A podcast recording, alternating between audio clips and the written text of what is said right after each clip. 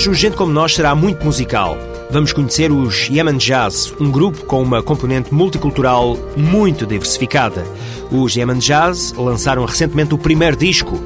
Vamos escutar também o estilo Kuduro, retratado pelo último documentário do angolano Quiloãs Liberdade. E vamos ainda conhecer o rabino da comunidade israelita de Lisboa. Gente como Nós. Este é um programa que resulta da parceria entre o ACIDI, Alto Comissariado para a Imigração e Diálogo Intercultural, e a TSF e está no ar todas as semanas a esta hora.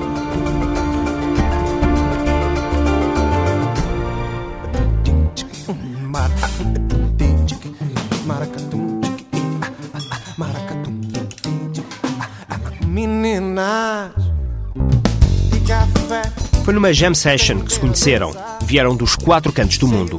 É um exagero, mas para lá caminha. Estou a falar dos elementos do grupo Yemen Jazz que faz esta música.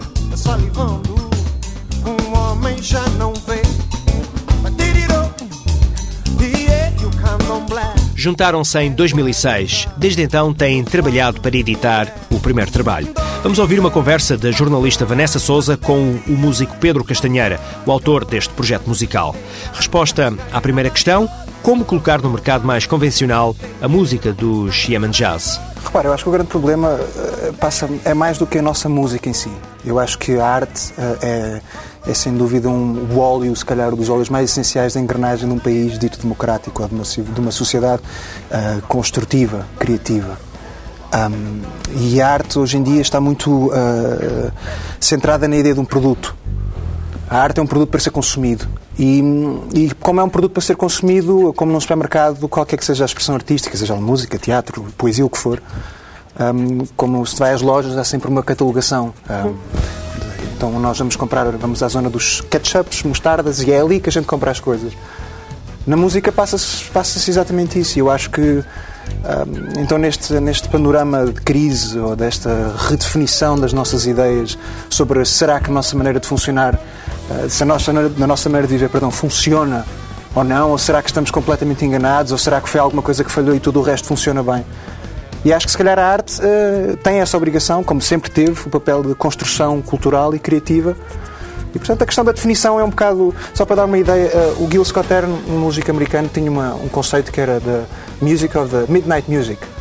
Que ele, ele dizia que, um, que Midnight Music era, é a música do, do primeira música do dia seguinte. É? E, portanto, uh, ele dizia já em 70 que urgia essa necessidade dessa música do dia seguinte, porque é nesse dia seguinte um, um novo mundo, um novo dia que segue. Uhum. Pedro, vocês não gostam precisamente de ser catalogados, ainda assim, como é que definiria a vossa musicalidade, os elementos que vocês reúnem? Bom, nós criámos um texto que era, dizia qualquer coisa como sonoridades parajazzísticas, vetorizações woodstockianas, afroglam, afroglam sinfónico e pausinhos de Brasil crioulo mas à medida que, que, o projeto vai desenvolvendo, vamos ter que introduzir mais uma palavrinha nesse, nessa sopa de conceitos. Eu acho que, acima de tudo, é um laboratório. Uh, uhum. É um laboratório de experiências, é um laboratório de descoberta. Uhum. Vocês reúnem no mesmo grupo uh, pessoas que têm raízes muito diferentes, portugueses, italianos, holandeses, uh, têm também mexicanos e venezuelanos. Como é que é depois juntar todas essas raízes uh, e comunicar através da música? Repara, é muito interessante porque eu, eu, por exemplo, eu tenho uma grande amizade e uma grande cumplicidade musical com o Giancarlo Mendoza, que é o percussionista deste projeto, além de outros, que é alguém que vive no México. E, e é um projeto. E eu, e eu to, toco e tocava muito. E este projeto nasceu de eu tocar à beira-mar, virado para o Atlântico. E o Giancarlo estava exatamente do outro lado do Atlântico.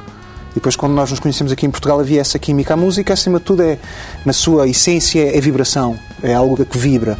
E nessa vibração, a música é maravilhosa porque dá-nos som dentro das frequências que nós conseguimos ouvir. E, e portanto, sendo vibração está eh, ali, tá, é impossível nós, nós criarmos definições, eh, barreiras culturais uh, que consigam exatamente criar um, uma, um limite estanque a um, a um determinado padrão musical. Uhum. Vocês têm uma ligação óbvia também ao jazz, mas depois juntam ritmos mais quentes, como os ritmos de Cabo Verde ou também ritmos do Brasil.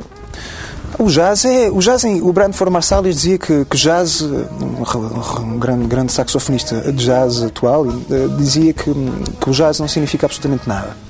Já são 100 anos de história, jazz é quase aquilo que nós deveríamos chamar a música folclórica norte-americana. São 100 anos e vão ser muito mais, portanto é, é sempre muito complicado exatamente definir o que é o jazz. Eu pessoalmente gosto de ir à raiz hum, dessa, dessa origem e, e a raiz do jazz é, é exatamente essa fusão o que acontece é que, um, lá está mais uma vez a questão do, do, produto musical. Eu acho que se criou, um, chegou-se a, um, a, uma definição estilística e disse: Ok, isto é, ok, então a partir de agora mais ou menos isto aqui é jazz com jazz, uh, free jazz, hard bop, pós-bop, uh, uh, swing. acima de tudo, eu acho que o meu, meu, meu grande prazer é poder ir, voltar a entender porque é que o jazz veio de escravos africanos uh, e que se juntaram com, com, com, europeus e que tinham uma definição de 4x4 e o, e o africano não tinha compasso e no meio daquela coisa toda ao longo dos anos foi-se criando e criou-se esta, esta maravilha. Então agora é um bocado um retrocesso e uma desconstrução daquilo que já foi construído com novos elementos. Uhum. Este álbum é também o fruto do vosso trabalho de dois anos, eh, vai ser agora lançado. Um bocadinho as vossas expectativas. E a Majaz tem, tem uma característica particular. A Majaz é um, é um conceito de, de um grupo que funciona ao vivo. O disco é sempre um certo compromisso. Hum. Um, portanto, uh, as nossas expectativas é que o disco consiga, de certa maneira, uh, seduzir as pessoas para que elas venham uh, aos concertos onde a magia verdadeiramente acontece, onde as coisas são verdadeiramente. Um, eh, onde, onde a música se concretiza. O músico Pedro Castanheira, à conversa com Vanessa Souza, a propósito do lançamento do primeiro álbum do projeto Yemen Jazz, que já está no mercado.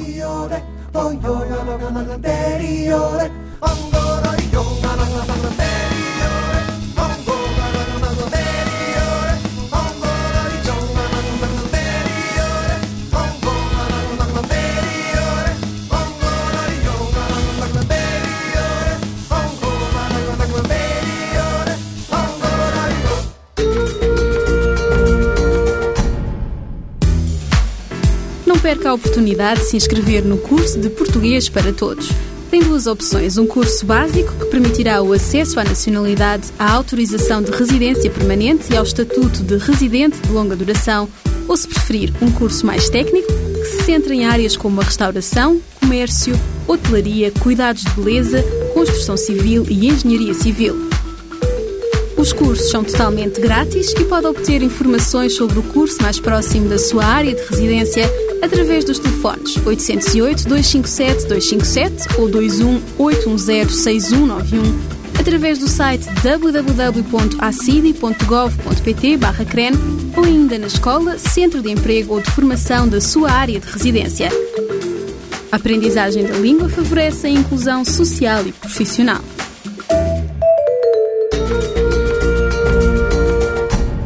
Ser judeu em Portugal não é fácil.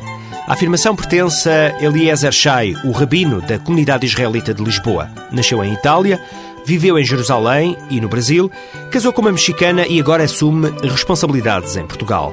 Vamos conhecê-lo. Eu nasci na Itália, eh, onde vivi a maioria da minha vida, até os 20 anos, e sempre tendo contactos também com, com Israel, e até eh, que mudei para Israel, onde fui a viver eh, no fim da minha adolescência, digamos assim, uns 20 anos, onde fiz os meus estudos rabínicos e onde conheci a minha esposa.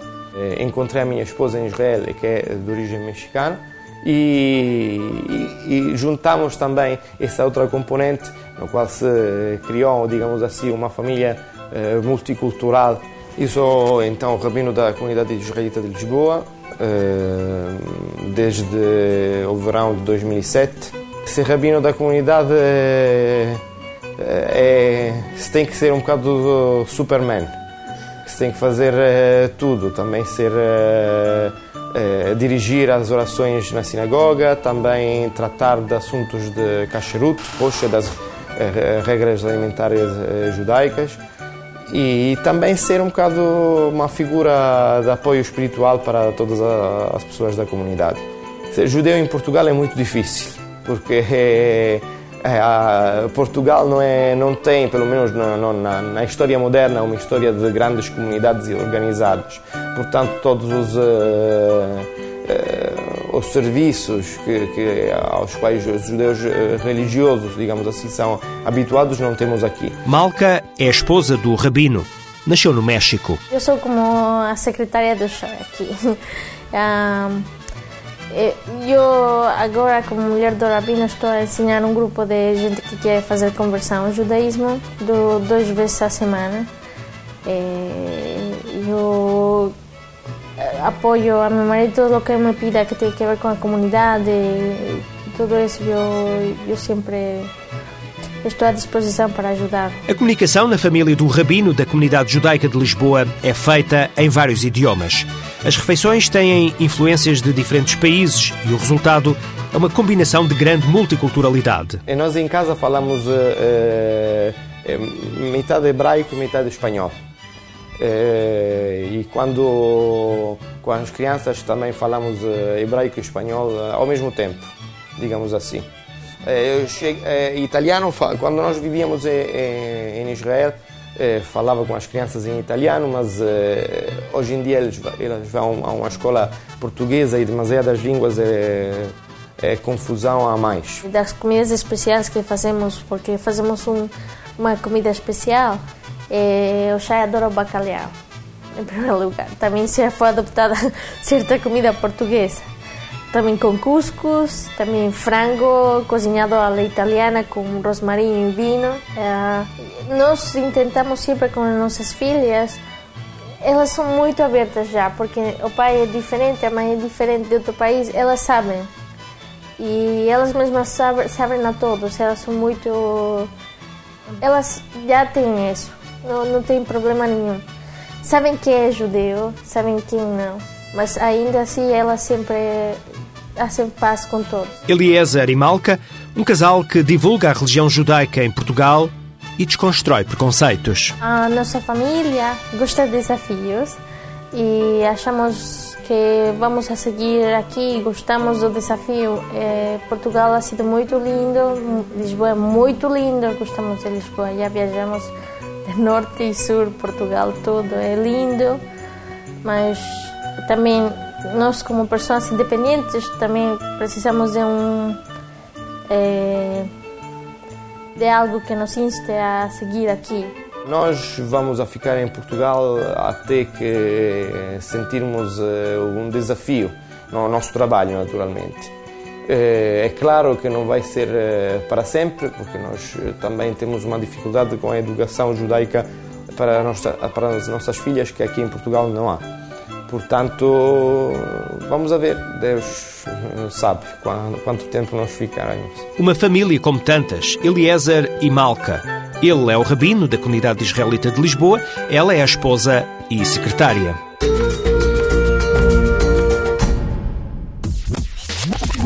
Tens entre 12 e 18 anos, não deixes de participar no site Entre Culturas. Aqui encontrarás jogos, contos, histórias e respostas a todas as tuas dúvidas sobre a tolerância, a diversidade, o diálogo intercultural, entre muitas outras coisas. Vem, participa, faz amigos e deixa-nos saber a tua opinião. www.entreculturas.com Quiluans Liberdade nasceu em Benguela em 1976. Até aos oito anos viveu e cresceu em Luanda. Hoje vive em Portugal. Tem trabalhado na área da fotografia, do cinema e da realização. A vertente cultural está quase sempre presente nos projetos desta multifacetada figura que a jornalista Julie Shire foi entrevistar. A base da conversa, tendo em conta a última iniciativa de Quiluans, só podia ser musical, do estilo Kuduro. Quiluante Liberdade é luso-angolano e está em Portugal há quase 20 anos. Vive em Lisboa, mas devido ao seu trabalho como realizador, desloca-se frequentemente a Angola, onde já realizou vários documentários. Este ano apresenta-nos Luanda, a Fábrica da Música, um documentário baseado no fenômeno do Kuduro.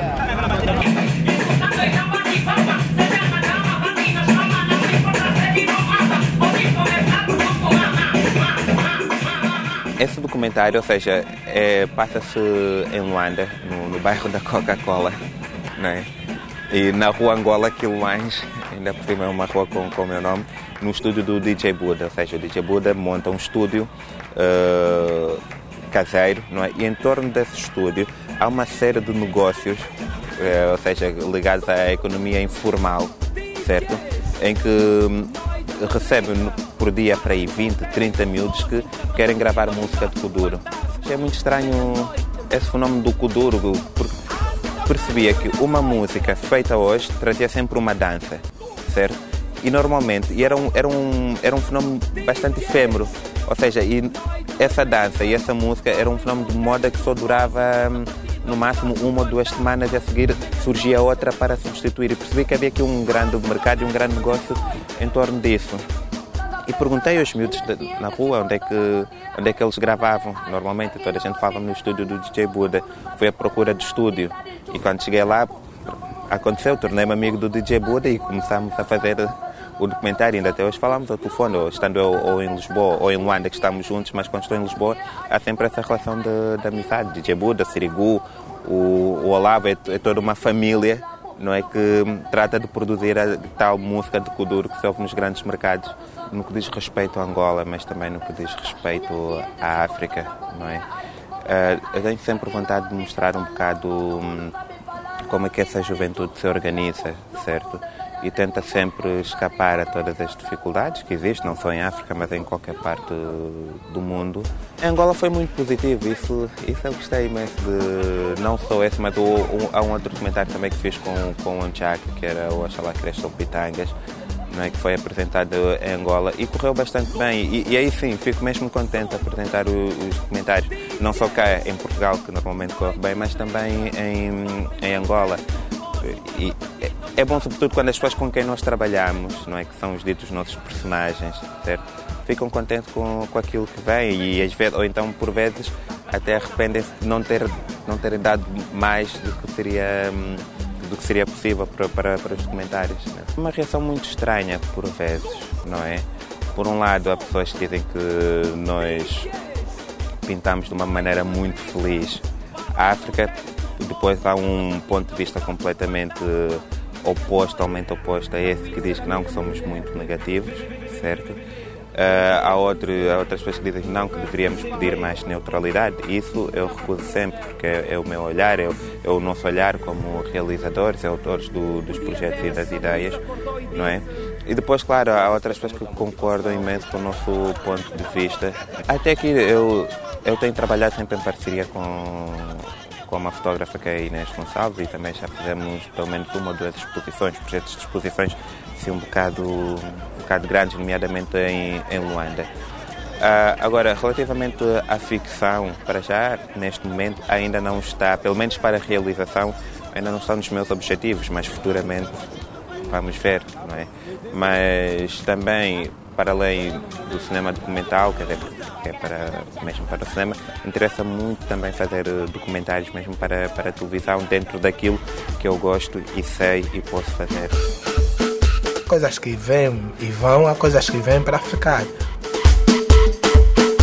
Termina agora o Gente Como Nós, depois destes testemunhos de quiloanos de liberdade. Semanalmente, a TSF, em colaboração com o ACIDI, o Alto Comissariado para a Imigração e Diálogo Intercultural, apresenta esta viagem pela multiculturalidade representada na sociedade portuguesa. Esta é uma produção da PGM, Projetos Globais de Média. Pode também enviar ideias e sugestões para o programa através do endereço eletrónico gentecomonos.pgm.pt gentecomonos.pgm ou pgm.pt